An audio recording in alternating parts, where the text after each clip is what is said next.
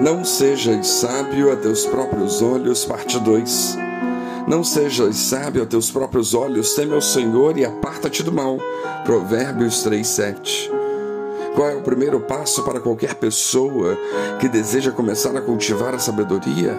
O primeiro passo e o mais importante é exatamente o que diz Provérbios 3, 7 a quando diz: Não sejas sábio a teus próprios olhos. Nunca houve em nenhuma época do passado tantos tolos, considerando a si mesmo como sábios quanto existe nos dias atuais. Eles espalham e pregam suas tolices como se fossem pérolas de sabedoria, e muitas vezes confrontam-se uns contra os outros tentando provar tanto que eles próprios, como para quem está ao redor deles, que possuem mais valor e mais sabedoria do que seus concorrentes e adversários. Estes são comportamentos que os verdadeiros sábios jamais adotam. Infelizmente, vários destes falsos sábios são seguidos por multidões tanto no mundo físico quanto no mundo virtual. Eles influenciam a massa de seguidores que possuem para que se comportem de maneira semelhante e também comecem a ver a si mesmos como sábios. Mas o que nenhum destes indivíduos compreende é que enxergar a própria sabedoria é a principal característica e maior fraqueza dos tolos, a base de todas as ignorâncias. O cristianismo se baseia, sustenta e frutifica através da fé, mas é através da sabedoria que ele floresce adequadamente. De fato, a fé produz a sabedoria e a sabedoria gera atos pensamentos, sentimentos, emoções, palavras e obras que aperfeiçoam a fé. Notemos como em todos os relatos sobre a jornada de Jesus descrita nos evangelhos, fica claramente demonstrado que o mestre fazia uso constante tanto da fé quanto da sabedoria para tocar o coração das pessoas e ensinar a verdade de uma forma extremamente efetiva. Esse é um dos motivos de sermos inspirados e ensinados tantas vezes pela Escritura Sagrada a buscar, adquirir e abraçar a sabedoria, pois sem ela, muitas pessoas de fé já foram confundidas ou confundiram a si mesmos, simplesmente porque gastaram muito tempo admirando e tentando provar para os outros que eram sábios. Os cristãos verdadeiros cultivam a sabedoria olhando para dentro do próprio coração, mente e vida, usando as escrituras sagradas para lançar luz sobre eles, de modo que possam ver claramente as próprias tolices, pois assim são capazes de examiná-las diligentemente e aprender como evitá-las ou até mesmo eliminá-las.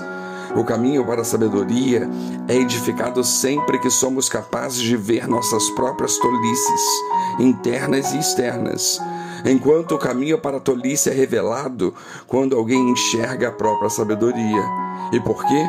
Porque enxergar a própria sabedoria turva na nossa mente, desfoca nossa visão e por fim infla o nosso coração com indiferença, orgulho, soberba, arrogância, de modo que perdemos a capacidade de lidar adequadamente com as coisas do cotidiano, tanto as banais quanto as mais decisivas, assim como as pessoas que cruzam o nosso caminho.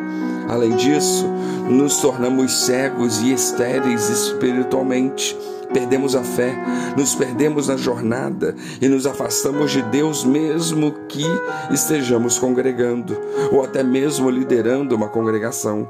Todo aquele que é sábio aos próprios olhos se torna prisioneiro da própria tolice, não importa quão aparentemente privilegiada seja a sua posição.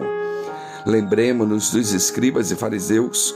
Boa parte deles enxergava a própria sabedoria, mesmo quando estavam diante do próprio Jesus, que é a personificação da sabedoria absoluta e suprema de Deus.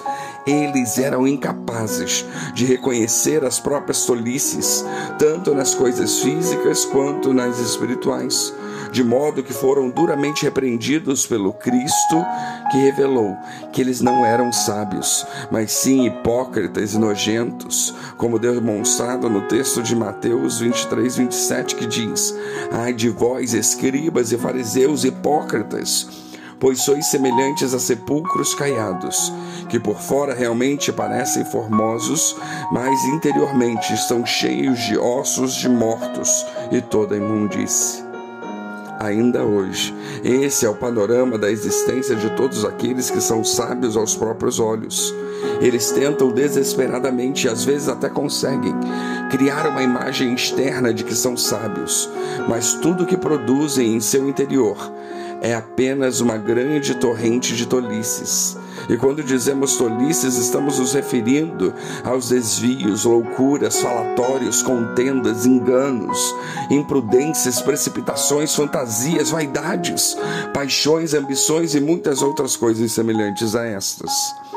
Durante toda a história humana, diversos indivíduos concentraram-se em ver a própria sabedoria e todos foram abatidos de alguma maneira. Isso aconteceu com reis, imperadores, políticos, generais, guerreiros, conquistadores, líderes, liderados, atores, personalidades, pensadores, profetas, pregadores, filósofos, atletas, empreendedores e absolutamente todos os tipos de pessoas.